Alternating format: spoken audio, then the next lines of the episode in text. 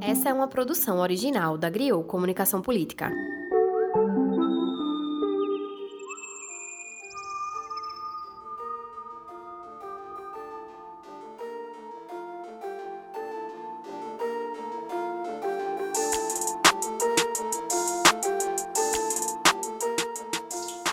Nós sabemos que existem poucas lideranças negras na política. Sabemos também que é necessário que se olhe melhor para a produção de políticas públicas voltadas à população preta do Brasil. A gente sabe que isso é algo que precisa ser discutido e construído, e que é também urgente. A agenda do Brasil deveria ser a agenda da sua população preta e periférica.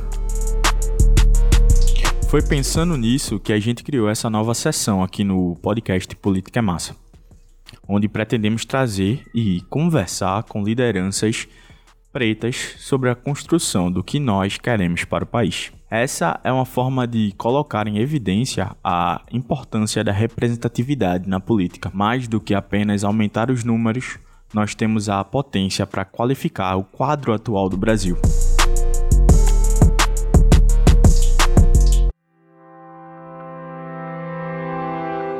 Com a parceria do projeto Enegrecer a Política e da minha irmã Yasmin Alves, seja bem-vindo ao Política é Massa Enegrecendo a Política.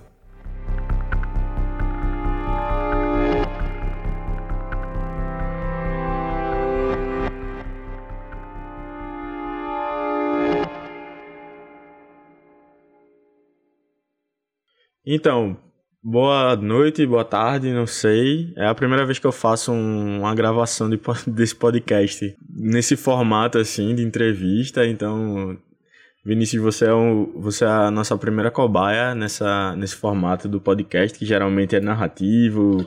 Eu gravo as análises sozinho, pego os áudios das pessoas e vou recortando, fazendo recortes e tal. Mas hoje a gente está começando então esse formato novo no Política é Massa, tendo parceria de dois grandes projetos, né, da, da do nosso meio, do, do, da militância política preta em Pernambuco. A gente conta com a parceria da galera do Enegrecer a Política, que é uma, uma articulação, né, um coletivo de pessoas que estão aí tentando pautar essa, esse aumento da representatividade preta na política brasileira como um todo. É um projeto muito bonito é, no Instagram eles são Enegrecer a Política, tudo junto. E também eu conto com a parceria da minha irmã, minha parceira Yasmin Alves, que no Instagram é Ki Yasmin, porque para quem não sabe, ela tem Kimberly no nome também. Um grande beijo a Yasmin. A gente vai ter uma algumas outras entrevistas em que vão ser tiradas de, de lives que ela vai promover no Instagram dela, então, enfim, quem não conhecer também, dá uma olhada. Hoje a gente está recebendo. É pré-candidato, né, Vinícius, ainda? Agora, Exatamente. atualmente, o pré-candidato Vinícius Castelo, do PT de Olinda. Vinícius, se tu quiser se apresentar, dar oi pra galera que te escuta, enfim. É claro. Antes de mais nada, eu quero agradecer né, a vocês do Política é Massa, a você, Caio, que teve a intermediação e que a gente se manteve em contato, né? Uhum. Sabido tudo, toda a correria, porque ainda estamos na pandemia e de como a gente precisa encontrar alternativas. Então está sendo a cobaia também interessante, porque eu nunca fiz também um podcast assim, é. É, nesse formato, mas não tem outra. A gente desenrola da mesma maneira, porque é isso que acontece, é assim que a gente é, se resolve, não tem problema nenhum. Então eu quero agradecer também as parcerias que você tem, né? Porque eu acredito que esse é um espaço importante e necessário para que a gente, pessoas pretas, consiga é, discutir e falar sobre os nossos corpos, sobre os nossos espaços, sobre as nossas lutas, enfim. Só quero agradecer hum. mesmo. Hum.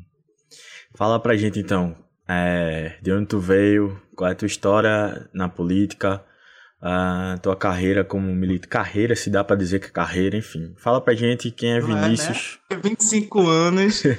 25 anos, né? Mas assim, eu tenho. O pior é que eu já tenho já uma estrada aí já, porque eu sempre fui uma pessoa muito quieta. É, então, gente, meu nome é Vinícius Castelo, sou atualmente pré-candidato a vereador de Olinda, né? Daqui a pouco, no dia 27, se Deus quiser, a gente oficializa para poder vir com a candidatura oficialmente. E eu sou, eu sou advogado atualmente, sou ativista em cidadania de direitos humanos. Né? Acabei de ser, estava postando aqui, acabei de ser é, oficialmente formalizado como membro da Comissão de Igualdade Racial de Pernambuco. É, estudo políticas públicas aqui no, na UAB de Olinda, juntamente a outros profissionais. Né? Sou de periferia, sou do, do, do da comunidade LGBTQ+, sou pessoa preta, é, potencializo é, tudo que envolva a periferia, que é o local na qual é, é, eu me encontro, né? E estou atuando há mais de nove anos diante de direitos e de como a gente tem se articulado para que a gente consiga dialogar sobre políticas que de fato estejam direcionadas ao nosso povo, às nossas pautas, aos nossos direitos. E muito do que eu sou, muito do que eu acredito, eu acredito que a gente vai desenvolvendo ao longo dessa conversa massa que vai ter. Massa. Valeu. É, vamos começar então de uma forma macro, por assim dizer. Eu queria que tu me dissesse como é que tu vê Olinda hoje, a situação da cidade, uh, enfim, no, no foco que tu quiser dar, sabe? Seja uma coisa mais urbana, uma coisa mais estrutural, uma coisa mais cultural, enfim, enfim. O que, o que, o que que tu vê? Qual é a tua análise sobre a Olinda hoje? Não só como candidato, mas também como cidadão, né, olindense. Claro, claro. É, a minha avaliação da política de Olinda não é positiva, né? Eu acho que isso é um dos motivos pelo qual eu estou me colocando à disposição uhum. para a sociedade, sabe, Caio? Por quê? Porque eu acredito que a política em Olinda é uma política inexistente. É uma política que não tem responsabilidade, é uma política na qual a gente não consegue ver pessoas aptas, competentes, que de fato tenham responsabilidade social. Eu sinto que Olinda ele tem, ele tem um, ela tem um potencial muito grande, sabe, de dialogar com, com a diversidade do seu povo, mas que isso não, não acontece. E eu acredito que foi esse motivo de análise de como a conjuntura da política olindense se dá que me fez ter a coragem de me colocar à disposição de uma sociedade, porque eu acredito que mais do que o incômodo, Caio, que a gente tem que ter Uhum. de como as nossas representações são falhas. Eu acho que a gente tem que começar também a procurar alternativas.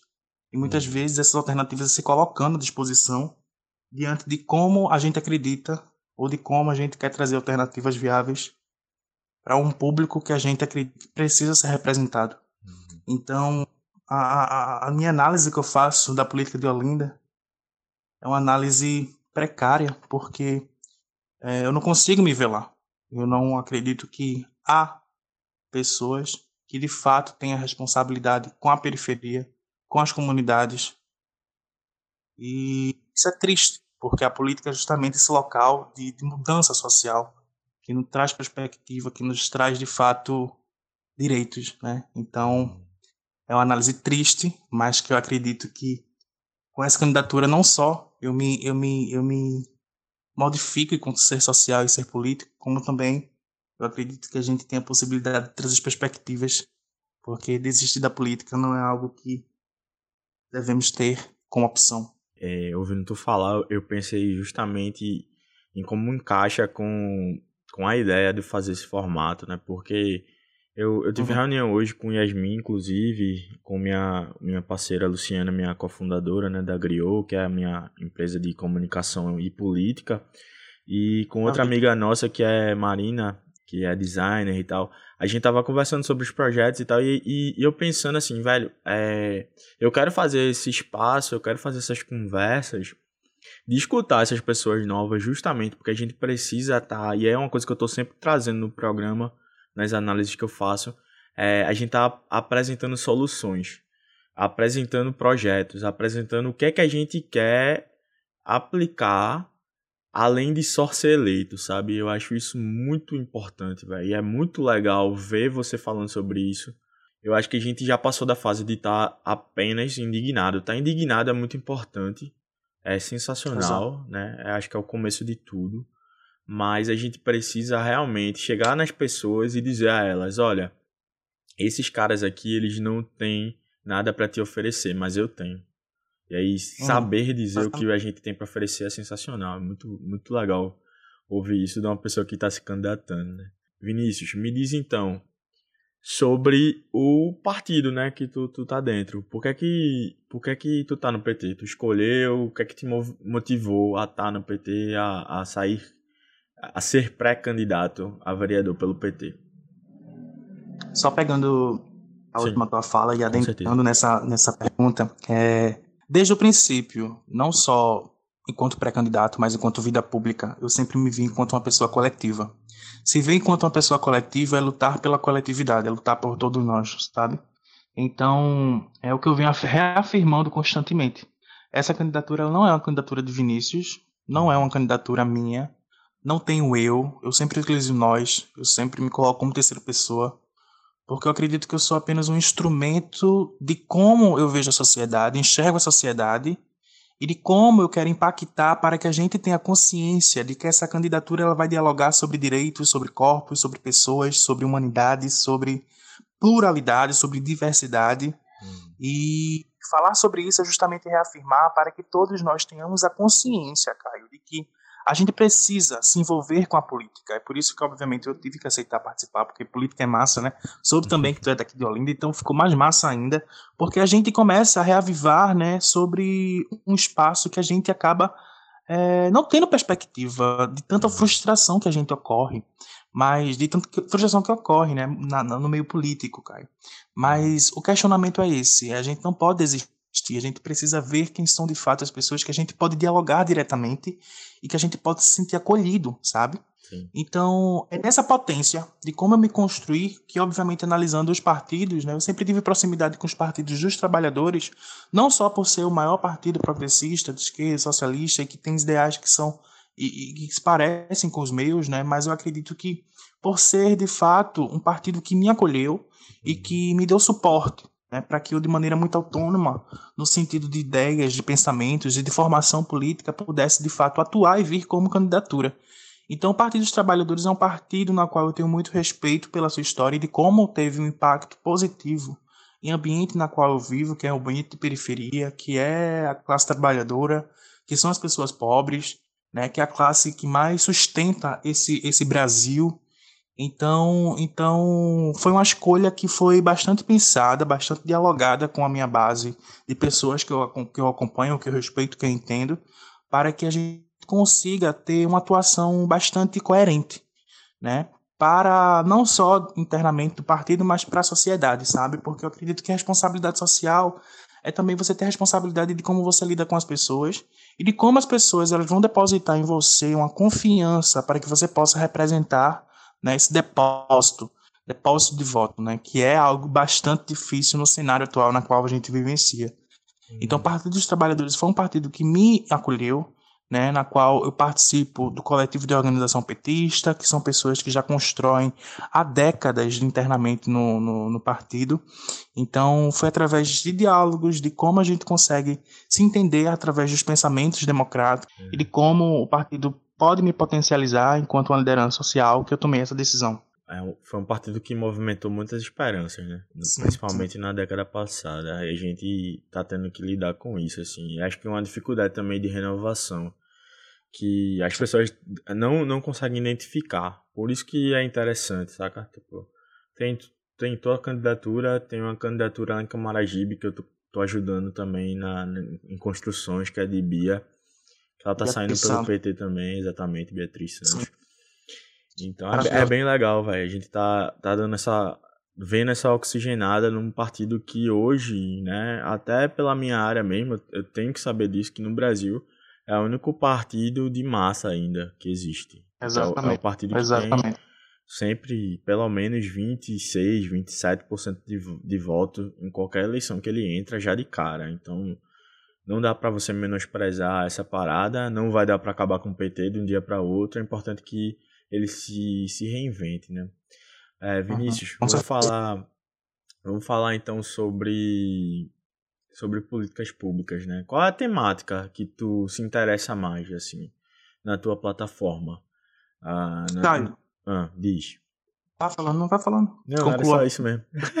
era só é, isso né? mesmo. É. Então, vê só, é, quando a gente fala sobre políticas públicas, eu sempre entendo algo como muito amplo, sabe, Caio? Sim. Porque por mais que eu, que eu tenha recortes, enquanto pessoa de periferia, enquanto pessoa homossexual, enquanto pessoa negra, uhum. é, eu não consigo discutir a sociedade única e exclusivamente através de, de necessidades de, de políticas e direitos públicos que unicamente me perpassam, sabe?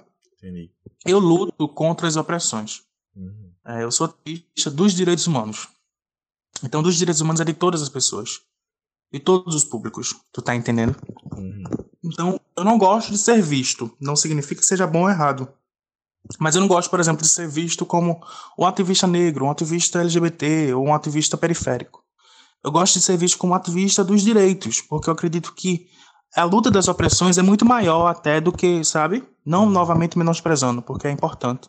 Então, as políticas públicas elas vêm para poder é, trazer alternativas viáveis que a gente consiga discutir com a sociedade através da participação popular, é, implementar né, direitos voltados a vários públicos e segmentos da sociedade que não são correspondidos e que não são representados. Uhum. Então, a política pública eu vejo de uma maneira muito mais ampla, porque eu acredito que a gente precisa discutir ela enquanto ferramenta importante de uma democracia. E uhum. falando isso, né, não tem como eu dizer, por exemplo, determinados segmentos, né? Por quê? Porque eu me interesso em discutir Obviamente que sabendo o meu local e de como eu me articulo, né, e de como eu potencializo outras lideranças, mas eu gosto de discutir sobre políticas públicas destinadas às pessoas com deficiência, né, à comunidade LGBTQ+, às mulheres, à, à saúde, ao meio ambiente, à cultura, à juventude, ao esporte, às as questões raciais, as questões de periferia. Eu acredito que em políticas públicas cabe para muita coisa. E cabendo para muita coisa, eu acredito que a gente precisa ter fortalecido diante das câmeras que são espalhadas não só aqui no estado de Pernambuco, mas em todo o Brasil, pessoas que tenham esse, esse senso de justiça, esse senso de democracia, esse senso de participação popular, sabe?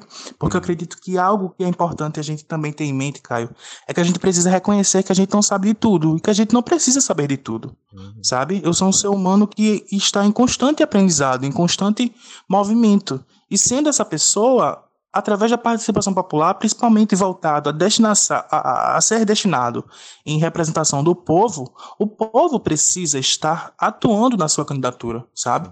Então, o mandato na qual a gente está se formando tem participação de muitas pessoas, pessoas que conhecem de sua realidade e que quando a gente discute políticas públicas, a gente tem um arcabouço gigantesco voltados e destinados para que a gente consiga implementar e discutir no nosso município. Tu tá entendendo? Sim. Então acredito que a política pública eu vejo como algo amplo, necessário a ser discutido, a ser dialogado, principalmente com aquelas pessoas que estão em constante construção é, social, né? Então uhum. eu, eu tenho essa visão sobre políticas públicas. Muito bom. É, eu, eu acho interessante porque esse conceito que tu traz, né, essa visão que tu traz, ela, ela, é, ela combina exatamente com a definição teórica do, do que as políticas públicas são, ou que deveriam ser. É interessante porque é isso, né? Esse podcast eu criei uh, por conta da minha formação em ciência política e porque eu Sim. sempre me incomodei muito com a questão do, do didatismo, com a questão de, de como a pesquisa, que é tão importante nessa área, é meio que deixada de lado, né? Então a gente tem Sim. inúmeros especialistas em política, pessoas criando e construindo políticas públicas hoje no Brasil, sem nem ter a expertise, talvez, acadêmica, alguns têm, outros não, tá ligado? E também tem essa questão da, da distância, né? distanciamento dessas pessoas que criam as políticas públicas. E, é, e, e me, me, espanta muito é quando a gente vê uma, uma, um programa, um projeto, uma política é, sei lá, voltada para periferia, voltada para transporte público, geralmente feita para uma pessoa que nunca andou de ônibus, por exemplo. Exato. Sabe? É por isso, Caio, que a gente precisa falar de políticas públicas participativas. Uhum. Principalmente quando a gente fala sobre políticas públicas destinadas ao povo e que tem interferência diretamente com representações políticas. Né? Uhum. Eu tive uma live que eu conversei justamente sobre políticas públicas participativas. Uhum. Como a sociedade civil ela discute a sua realidade. Porque a gente precisa entender que as pessoas elas sabem muito mais de sua realidade do que qualquer outra pessoa, porque ela vivencia aquilo. Ela tem opiniões, ela tem posições sobre aquilo. Muitas vezes há qualificações muito melhores do que eu, por exemplo, como um futuro possível é, vereador de, de, de um município de Olinda. Então não posso, Caio, ter a soberba de acreditar que por estar numa situação é, é, de, de status, de poder, que eu vou simplesmente determinar sobre a vida das pessoas. Uhum. Eu acredito que a gente precisa trazer, né, e a humildade de lidar com a população a ponto de entender e principalmente de, de, de respeitar as potências que são criadas diante do, dos bairros periféricos né, de, de, de, situações e realidades na qual muitas vezes a gente não tem a, a, a vivência para que a gente possa determinar como é que pode ser, sabe? Uhum. Só que eu acredito que o que falta mesmo, Caio, é o interesse. É o interesse de fazer política de base, é o interesse de ouvir a população, é o interesse de estar atuando em conjunto, em coletivo com pessoas que querem fazer política, que estão fazendo política, que entendem de política, mas que a gente se prende no mundo que é um mundo que é, é, é ignorante, soberba, de status individualista. Então, é através de uma política pública participativa que a gente traz não só os ideais de democracia, mas principalmente de participação popular. Uhum. Né? Então, a gente vem para poder acolher várias potências, várias lideranças, várias pessoas com várias ideias, assim, totalmente inesperadas, que a gente nem, nunca nem cogitou, para poder potencializar. Uhum. E a gente só, só potencializa através da participação de todos. Vinícius, me diz uma coisa. Qual, qual, a tua, qual a tua visão? O que é que tu acha que é a, a maior demanda de Olinda hoje? Se tivesse escolher uma. De todos, de uhum. todos, assim. O fundamental, assim. Meu Deus. O, a Veja urgência, só. da urgência. Porque assim, a urgência, nossa. das muitas.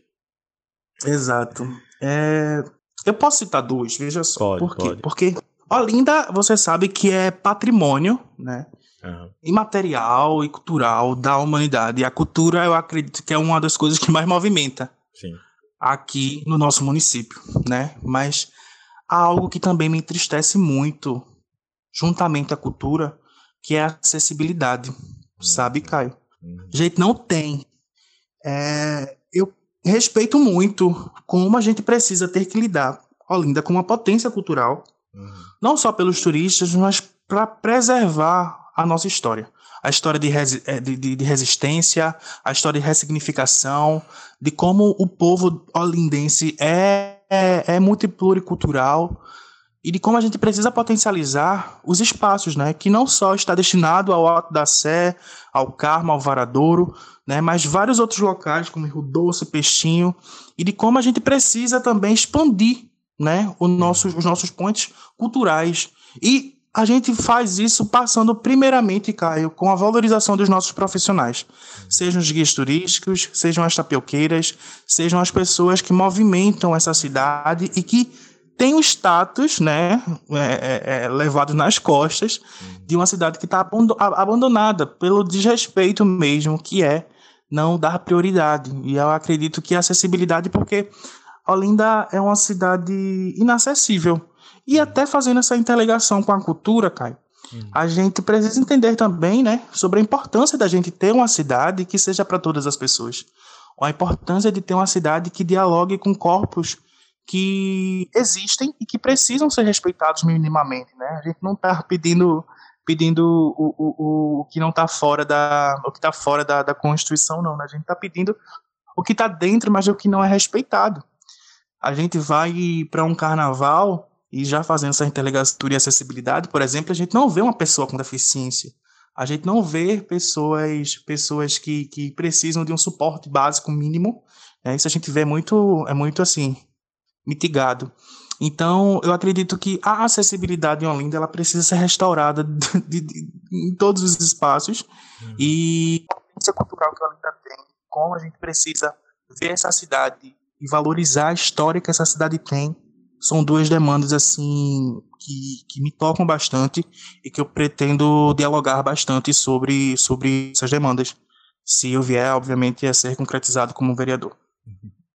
Vinícius, eu quero, eu queria te perguntar, é, é até mais pessoal essa pergunta, assim, uhum. mas isso, isso me causa muito interesse, assim, por a gente ter uma idade próxima, tu, tu disse que tinha 25 anos, não é isso? 25. Sim. Eu tenho 27, Qual a tua idade, inclusive? 27, 27. Fiz 27, 7, né? assim, Massa. Né? A gente tem idades muito próximas e, e eu fico pensando nisso, assim, é, o que é que, assim, tu, tu já deu alguma, alguma, algumas ideias sobre isso antes, né, no começo da, da conversa, uhum. mas, pô, sabendo como é ser preto, assim, ser um cara preto no, no Brasil de uhum. hoje. Antes também sempre foi difícil, mas acho que hoje a gente tá nessa situação em que ao mesmo tempo que, pelo menos eu sinto isso, ao mesmo tempo que a gente tem, a, a gente sente esse, esse chamado quase que vindo, né, da ancestralidade, assim, de colocar a cabeça para funcionar, botar o corpo à disposição, né, da, das coisas e, e tentar melhorar essa realidade da gente. Mas na política, dentro da campanha eleitoral, até agora a gente tá em pré-campanha tal, mas assim, Sim. tu já tá nesse ritmo, né? Já tá se sentindo nesse ritmo. Como é que tá sendo isso? Quais, quais desafios já agora que tu tá vivendo? Porque tem muita coisa que, por exemplo, eu imagino por saber a teoria das coisas, né? Porque a gente sabe como é o racismo, mas dentro, assim, dentro do, do da corrida, é, né? Dessa pré-campanha, como é que como é que tu tá se sentindo como esse esse homem esse homem preto nesse nesse nesse corre todo? Caio, vê só. É, não sei se vai ser uma resposta até esperada para tu, mas é. é. como eu me sinto agora. Eu tenho é. me sentido potencializado, Caio. Uhum. Eu tenho me sentido uma pessoa mais forte. Eu tenho me sentido uma pessoa focada. Eu tenho me sentido cada vez mais contente com a possibilidade de vir a concretizar uma candidatura que eu esperava há muito tempo se levantar nessa cidade e que para mim, até para mim foi uma surpresa saber que eu acabei levantando, porque não era minha pretensão. Há um ano atrás, jamais eu pensaria em vir como candidato, mas é, eu acredito que a gente precisa entender no espaço, no tempo e no espaço, sabe, Caio? Uhum. Porque enquanto a pessoa negra, obviamente que eu sei de todas as consequências que são causadas e não só uma pessoa negra, uma pessoa de periferia, uma pessoa é, é, é, é LGBT, e de como e de como e de como é, isso se relaciona com os nossos corpos, né? Eu acredito que a gente precisa primeiro ter muita coisa checada para que a gente consiga se colocar nessa posição. Eu acho que a gente precisa ter uma estabilidade mental muito boa. A gente precisa se entender muito bem precisa se reconhecer enquanto uma pessoa digna de respeito, uma pessoa que, que é coletiva, uma pessoa que tem boas intenções, para que a gente consiga até enfrentar as porradas, sabe, Caio? Hum. Porque automaticamente quando você se coloca como um político, você é corrupto, ponto, para a sociedade, sabe? E a gente precisa perguntar até que ponto isso pode nos afetar? Porque essa leitura precisa ser feita de uma maneira muito mais ampla. A gente não pode pegar para si, por exemplo, responsabilidades e construções que foram feitas por outras pessoas e diga-se de passagem, né, de passagem não permanente, por pessoas brancas que sempre dominaram o espaço de política e poder e que sempre perpetuaram a repressão, a opressão e, e, e sempre priorizaram os seus. E se colocar nessa posição me tá, eu acredito que está me fazendo cada vez mais forte. Não é uma posição fácil, não é uma posição confortável, não é uma posição que me deixa tranquilo, né? Porque, como eu disse reitero aqui, traz muitas consequências para mim, para quem me ama, para quem me rodeia. Mas é, quando eu vejo pessoas como você, Caio, por exemplo, que me convida para poder dialogar sobre os nossos corpos, como várias outras pessoas que têm apoiado publicamente a nossa candidatura, como várias pessoas que olham para a gente e, e, e vê uma possibilidade de discutir a sociedade como ela realmente é, isso me fortalece. Me fortalece porque eu vejo expectativas que eu sempre criei nos olhos das outras pessoas para que elas possam ser multiplicadores de uma candidatura coletiva, de uma candidatura que respeita a democracia, os ideais, que respeita tudo que a gente é. Então, eu estou me sentindo forte, eu realmente estou me sentindo muito seguro e por mais que eu saiba de todas as consequências que eu possa vir a enfrentar lá na frente, é, eu já ressignifiquei muitas coisas, porque internamente né, eu já passei por muita coisa e é através de ressignificações que eu pude perceber da importância do meu corpo enquanto ser político, da importância que muitas vezes a gente precisa ter de enfrentar uma sociedade que vai te encarar, que vai te humilhar, que vai te destruir, mas que muitas vezes você precisa abdicar de muitas coisas para lutar e para ter a coragem de enfrentar pessoas, sonhos e espaços que não são feitos para a gente, mas que a gente precisa estar ali, sabe? E é interessante Exato. que a maioria das opiniões, que eu não gosto de chamar de senso comum, mas acaba sendo um senso comum, é que essa coisa de tipo, ah, é, tipo, eu vi o pessoal falando, ah, porque na esquerda, a esquerda tá meio desestruturada, não tem corpo, as pessoas estão perdidas e tal. E eu fico só pensando assim, mano, vocês não conhecem metade das pessoas que querem ser candidatas. Tá ligado? Vocês, Exato. não, vocês não têm noção do, do, do tanto de gente foda que tem uh, disponível aí para ser votada e vocês não estão votando nessas pessoas. E aí isso obviamente não é culpa necessariamente de ninguém. Às vezes é falta do recurso necessário que muitas vezes impacta nessas essas candidaturas mais próximas do que a gente acredita dessa renovação, Sim. porque os partidos muitas vezes não têm a grana ou não investem a grana nisso. E aí é muito difícil você combater, você entrar nesse jogo e aí eu falo até nesse, nesse lugar de, de pesquisador também, porque eu sei que eleição tem muito a ver com recurso também. E aí, é, obviamente, essa eleição de agora, isso já puxa até a pergunta que eu queria te fazer também. É, é outra figura. A gente vai ter um cenário assim que a gente não viu antes, que é esse cenário de uma eleição que não dá para ir para rua, saca? Então, eu uhum. queria te perguntar isso agora, Vinícius. O que, é, o, que, é, o que é que tu tá sentindo assim em relação a isso? É, eu, pelo que eu entendi, é a primeira campanha que tu faz como candidato, né? É realmente a primeira Sim. campanha, mas tu já deve ter participado de outras campanhas, então tu consegue ter essa, essa noção do que é que vai ser diferente, o que já está sendo diferente ah, nesse contexto que a gente está de pandemia e tal. Como é que está sendo isso? Caio, muito me preocupa, e eu estava em reunião justamente discutindo sobre isso, muito me preocupa como as pessoas que se colocam em representação do povo nessa posição vão lidar com essa situação. Eu já me comprometi a lidar de maneira mais responsável com a, situação que é estabelecida em relação à aglomeração e de como a gente precisa ter responsabilidade social, sabe, Caio?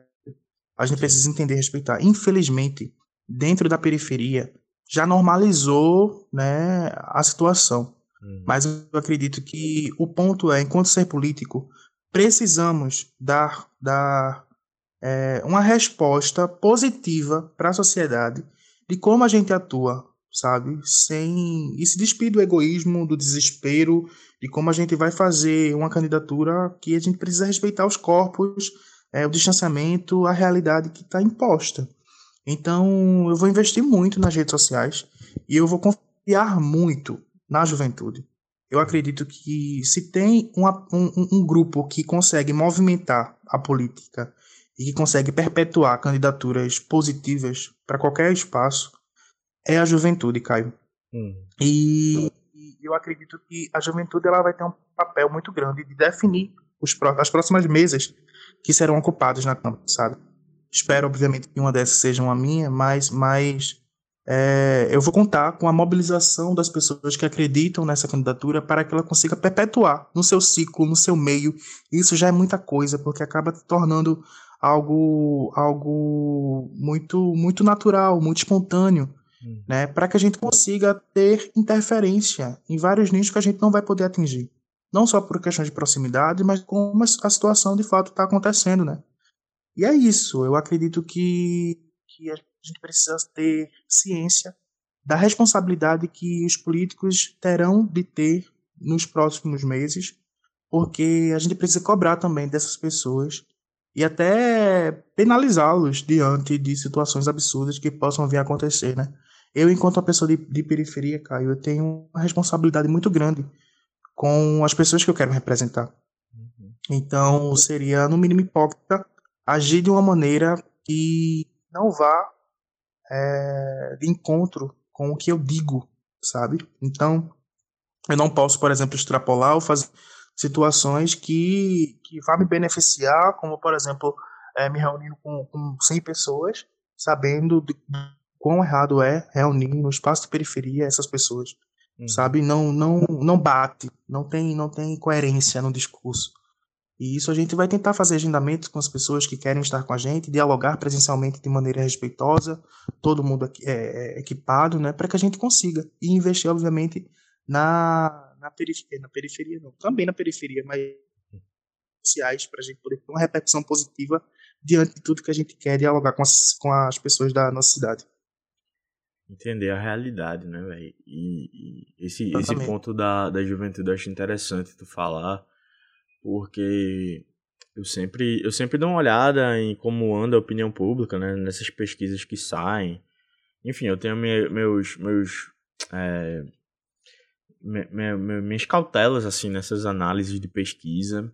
Para mim, a melhor, uhum. melhor pesquisa de opinião para qualquer coisa é sempre eleição municipal porque ele é um microcosmo assim muito poderoso do que é que a gente vai vir a ver na eleição federal lá daqui a dois anos, né? E enfim, mas eu sempre observo assim essa, essa questão de segmentos, né, da, da população, né? Os jovens, as mulheres, negros e, e a, a, o pessoal religioso também, né? Com uma coisa que eu, que eu, que eu estudei muito tempo na, na minha formação. É, e aí, enfim, até por isso a gente tem uma. A gente teve um contato, eu e tu, a, através muito disso, assim, né? Eu, eu tava fazendo uhum. um podcast lá com Mari, chamei ela e, e vi tua, o, teu, o teu Twitter sem nem saber que tu era amigo dela. Quando eu vi que era, eu fiz essa ponte.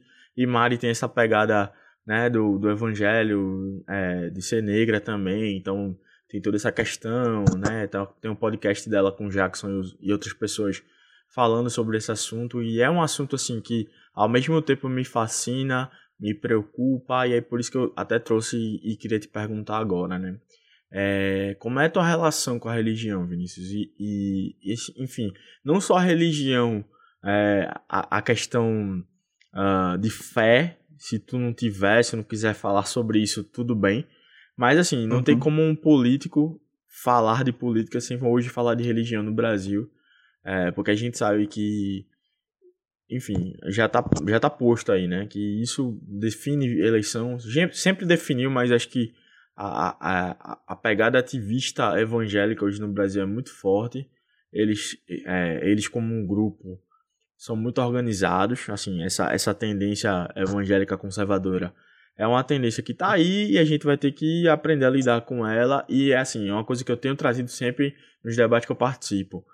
Não é por acaso que a maioria dos evangélicos no Brasil são pretos e a gente não pode simplesmente lavar a mão, porque a gente tem uma população negra que é muito evangélica, que é cristã, que é crente e que gosta muito da sua fé, mas que não necessariamente também se vê representado pelos políticos brancos evangélicos que a gente vê desfilando, né, em Brasília principalmente, mas também aqui em Pernambuco, né? A gente viu naquele, naquele, naquele episódio lá da, da menina, né, do Espírito Santo, a gente viu quantos políticos Sim. evangélicos e como eles têm poder de mobilização, enfim, eles atraem muita gente. E aí eu queria saber qual é a tua visão sobre sobre isso, sobre a religião como um todo, se tu quiser falar pessoalmente, se não quiser também tranquilo, mas me conta um pouquinho uhum. disso. Então, é, eu particularmente, é, eu acredito em Deus. Eu tenho uma relação muito pessoal com Deus. Uhum.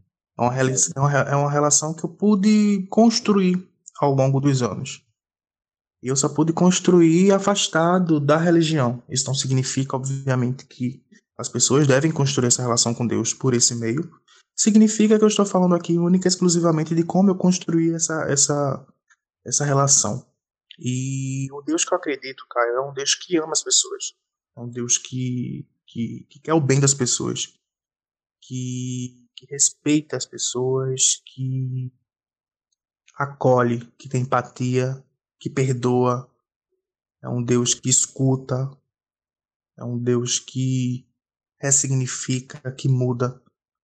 O Deus que eu acredito é um Deus que perpassa as minhas atitudes e que são refletidas através de ações diretas na vida das outras pessoas. Esse é o Deus que eu me relaciono, porque antes, durante duas décadas da minha vida, me foi apresentado um Deus que me odiava, que não me aceitava, que não me reconhecia enquanto um ser de amor e que não me reconhecia enquanto uma pessoa digna de respeito que estabelecia que eu iria para o inferno por ser quem era. E eu sempre me vi como uma pessoa de respeito, uma pessoa adorável, uma pessoa amável, uma pessoa carinhosa, uma pessoa bondosa. E eu me questionava como eu vou amar um Deus que não me ama? Como eu vou ter uma relação de amor direta com um Deus que as pessoas dizem que por eu ser quem sou, ele não me acolhe. E aí eu pude perceber que essa relação religiosa e Deus não interfere na minha relação que é direta entre eu e Deus.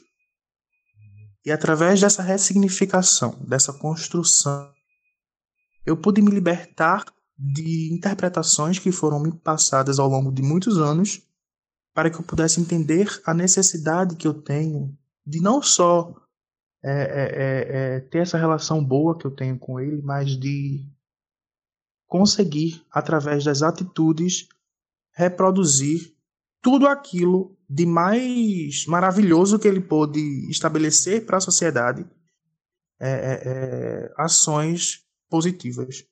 Eu tive a honra de conhecer muitas pessoas maravilhosas que até então eu não tive acesso e que são evangélicas e que eu aprendo constantemente. Não só evangélicas, mas católicas, humanistas, espíritas.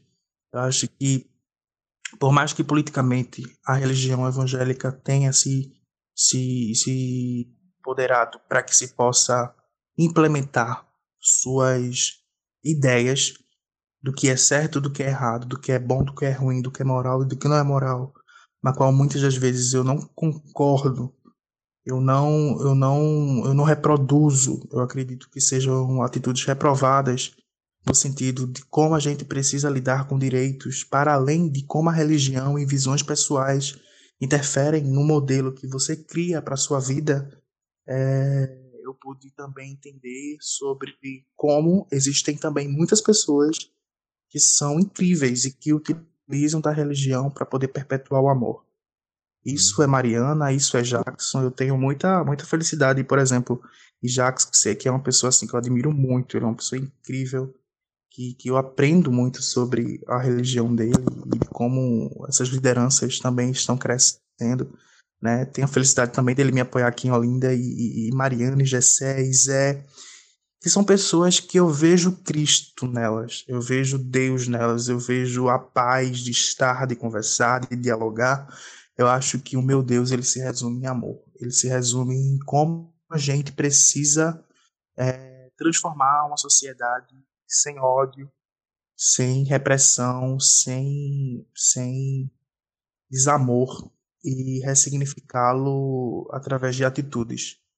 Porque eu acredito, Caio, que palavras elas são muito mutáveis e elas modificam de acordo com os interesses. Principalmente diante de uma sociedade capitalista, racista, classista, homofóbica e que transforma todo esse arcabouço em situações para benefício próprio. Não porque é o Deus que quer, mas porque ele é instrumentalizado por pessoas que utilizam de sua imagem para validar posturas na qual eu acredito que ele reprovaria a todo e qualquer custo diante do que tem sido feito através da nossa política.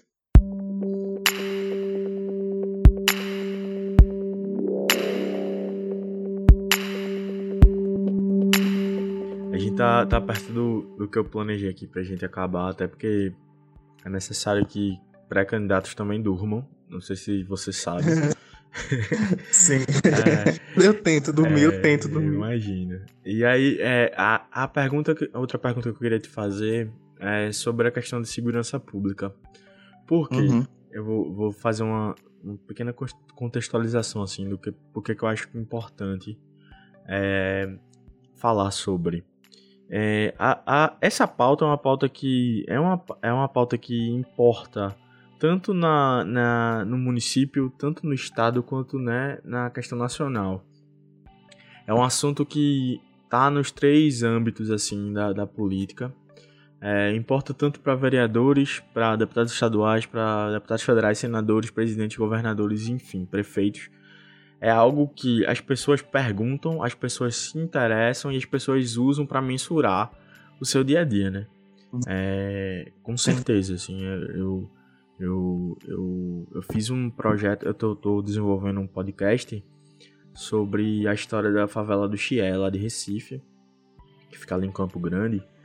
Ah, e, e, é interessante que é, é, esse assunto da violência ele é sempre trazido assim, mesmo quando eu não perguntava, as pessoas falavam meio que, uh, por exemplo, alguns entrevistados sempre diziam assim, ah, é, aqui é um lugar bom porque é um lugar menos violento do que outras favelas. Então esse assunto ele está sempre em voga. É, Sim. E, e eu sinto é, essa, essa, esse diagnóstico assim meio assim é, é, é muito assim, eu sei que existem outras pessoas que falam muito disso mas eu também sinto isso que é uma pauta que foi muito sequestrada né? Uma pauta que é, hoje no Brasil parece que é meio unilateral uh, de, de, de, de, debate assim as pessoas do outro lado que é o lado que não é o lado da gente estão falando sobre isso falam sobre isso trazendo essas essas soluções mirabolantes que não são mirabolantes são simples são são Sim. até meio inócuas, assim, né? Que é tipo assim, ah, mata, ah, dá mais arma, ah, prende mais, ah, diminui aí o tempo de. Não, o tempo não, né? É, diminui aí o, o, a idade, da, né? reduz a, a maioridade penal, que vai resolver. Tipo, são, são coisas assim, jogadas ao vento, mas são coisas que parece que grudam né, nas pessoas. Eu não, eu, eu não sei se tu tem essa sensação também, mas as pessoas, o, o, o, povo comum, assim, acaba meio que comprando. Tipo, se tem uma coisa que, que acaba indo nesse discurso da, da, da, da direita, né, hoje, como a gente, como a gente tem encarado, é essa coisa da, da, da violência, porque eu entendo que as pessoas estão cansadas também disso. Eu, eu entendo, sabe? Por que, que é tão difícil é, a pessoa ser racional numa coisa que é completamente irracional, assim, porque a gente fica inseguro. As pessoas ficam inseguras, né? E seja lá Sim. onde ela more. É, isso, isso é importante se dizer também. Então, muitas vezes a, as soluções elas acabam extrapolando assim a racionalidade. Então, você vê pessoas que você ama, pessoas super amáveis, né, super dóceis, quando chega nesse assunto, partir para coisas extremamente desumanas, né, coisas é, beirando aí esse é, ideais assim até extremistas fascistas mesmo, assim de ah, te esquarteja, ah, não sei o que, tem que morrer mesmo. É. Então, eu queria saber de tu, assim, o que é que tu vê nessa, nessa, nessa temática? Enfim, discorre um pouco para mim sobre isso, o que é que tu entende, o que é que tu acha que pode ser construído. Eu sei que eu não vou chegar aqui e te dizer qual é o teu projeto para segurança pública, porque isso não é uma coisa que um político vai resolver, saca? Eu acho que isso Exato. tem que ser discutido mesmo e tal. Mas qual é a tua visão sobre esse assunto? É exatamente isso. Eu acho que a gente precisa discutir isso de uma maneira ampla, né? É, como eu disse, eu tô, eu tô escrevendo vários projetos que são modificáveis, que a gente pode construir outros, se retirar e, e implementar e ver de fato qual as melhores alternativas, né? De lidar com a segurança pública de maneira respeitosa e responsável, para que a gente tenha participação da sociedade, porque eu acredito novamente na participação popular de como as demandas elas interligam, né, através dos seus interesses, de como aquilo afeta a sociedade. E a gente faz isso também através do aprimoramento né, de, de vários profissionais disponíveis e que a gente precisa é, colocá-los em evidência como a Guarda Municipal e fazendo interligações com a Polícia Local e de como a gente consegue é, trazer alternativas muito antes é, de situações que ocorram né, de maneira negativa e que interfere diretamente na vida das pessoas. A gente precisa começar a discutir o Fundo Municipal de Segurança, que também está estabelecido constitucionalmente e que a gente precisa também é, estabelecer critérios para que a gente consiga implementar não só projetos, não só, não só as leis, mas que a gente consiga fazer também uma avaliação do papel dos vereadores diante desse trâmite, uma vez que nós é, somos as pessoas que, estão, que estamos nos colocando nessa posição e que teremos o dever de acompanhar e fiscalizar para saber se os recursos estão sendo de fato destinados, né? Porque muitas vezes, Caio, tem-se o recurso. O que não há, de fato, é, é o interesse e profissionais aptos e responsáveis para que se possa, para os projetos que são apresentados e que são, e que são sancionados, para que a gente consiga, de fato, interferir na vida dessas pessoas. E a gente só faz isso através da escuta. A gente não pode colocar a responsabilidade apenas do Estado. A gente precisa entender a segurança pública, principalmente diante de, de uma vereança, como, como, como algo direto. E, e, e você, na posição de vereador, você tem um trato direto com essas pessoas.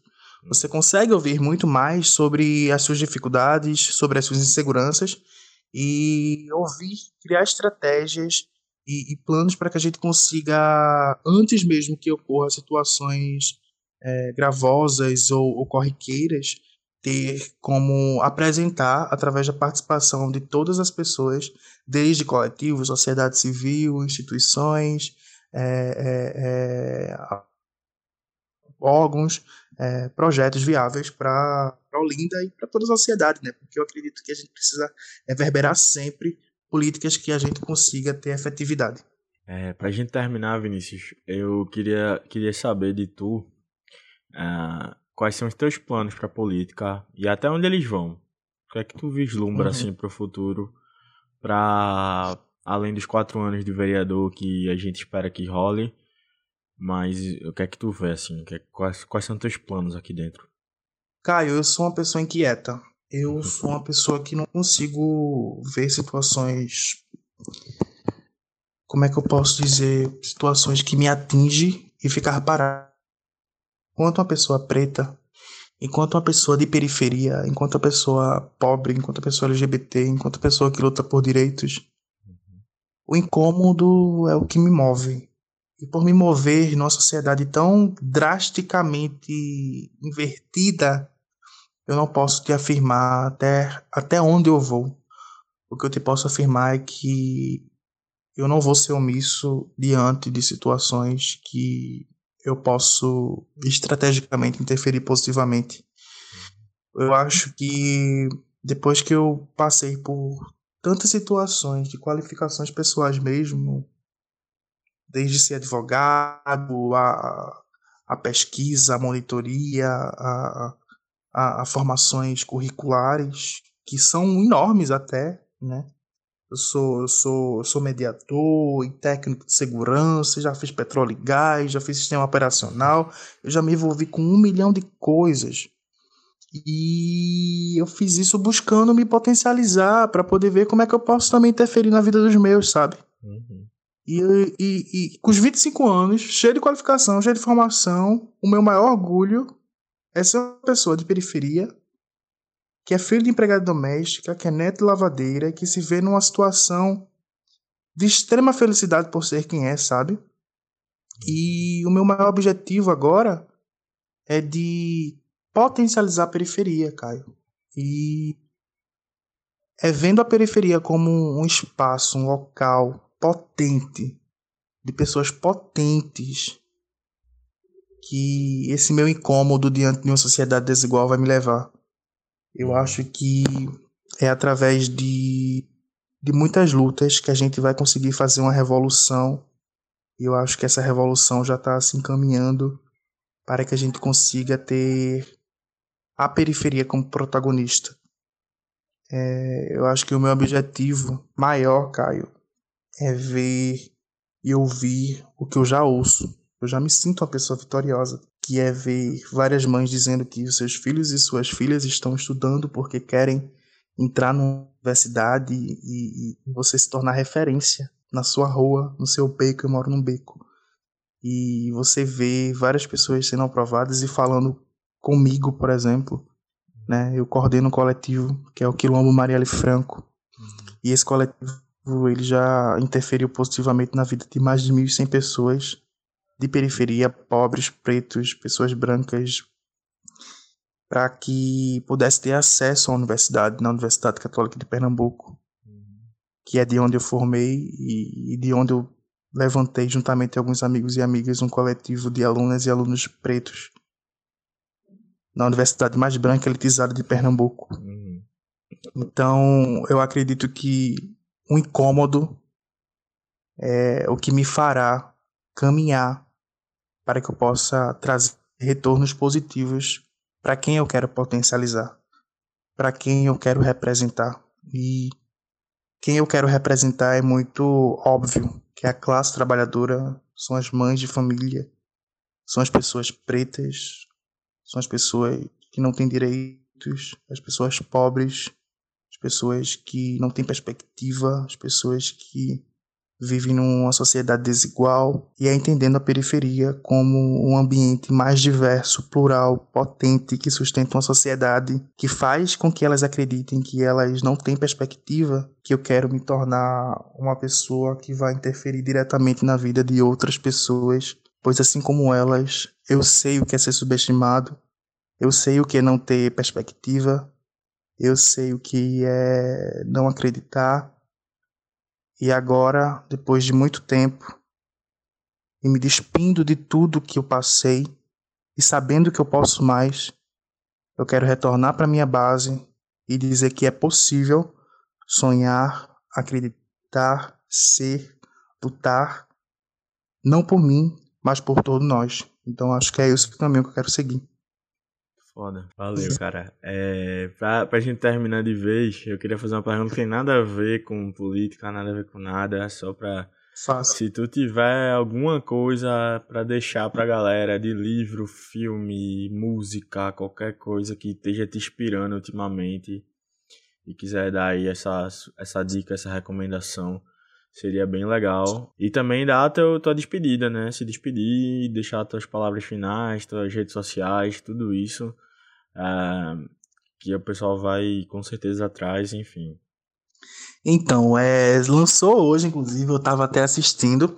Eu vou, eu vou dar de recomendação a música, que é de uma amiga minha, que é a Bia, a Bichart, que é uma travesti preta, de periferia, poeta, atriz maravilhosa, que tem uma voz potente e que eu amo muito por me inspirar, por me apoiar, por ver crescer junto a mim, sabe? Uhum. E é o sucesso, que é um remix com Ana Flores, também outra travesti preta, paraibana as duas, e eu quero deixar de recomendação, porque são corpos marginalizados, são corpos que não são vistos com dignidade, com direitos, porque são corpos que a gente não vê no dia a dia, não vê de manhã, não vê de tarde, não vê de noite, só vê de madrugada porque são corpos subjugados, porque são corpos que modificam a estrutura de uma sociedade transfóbica, escravista,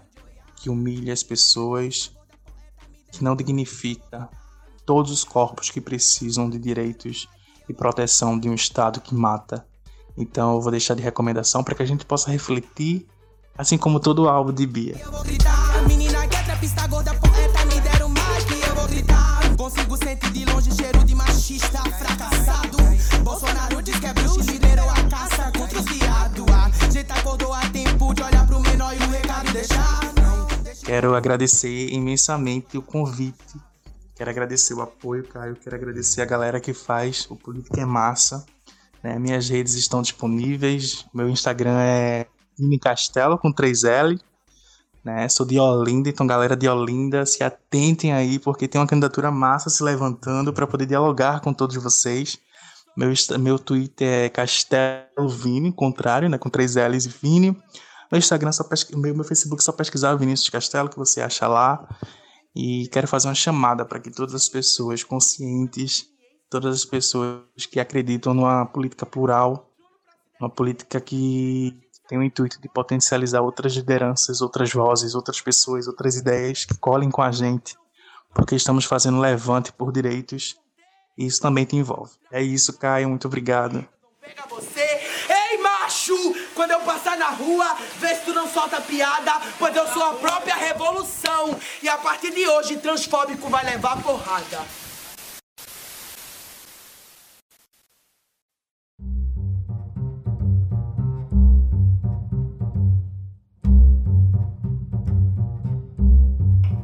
Essa foi mais uma edição do podcast Política é Massa, uma produção autoral minha, Caio Santos, mestre em ciência política e cofundador da Griot Comunicação Política, junto com Luciana Góes. Se você quiser entrar em contato com o podcast, você tem três maneiras de fazer isso. O Instagram, podcast.politica.massa, o e-mail podcast.politica.massa.gmail.com e o Twitter, política underline massa. Se você quiser conhecer os nossos parceiros nesse formato, você pode achar o Enegrecer a Política no Instagram pelo arroba Enegrecer a Política tudo junto ou no Twitter como Enegrecer, dois underline. Além disso, você também encontra o Instagram de Yasmin pelo arroba que Yasmin Alves, tudo junto e com K no começo. A gente agradece muito a participação de Vinícius Castelo, pré-candidato a vereador de Olinda e que me emocionou bastante na nossa conversa. Sigam Vinícius e acompanhem o futuro grandioso que ele vai ter na política. No Instagram, ele é arroba Vinícius Castelo com 3 L's e no Twitter ele é Castelo Vini também com 3 L's. A gente segue aqui então evoluindo a nossa programação. Não se preocupem, logo logo nossas análises tradicionais voltam. Fica ligado no nosso feed porque vem muita coisa por aí. A você que me escutou, muito obrigado e até a próxima.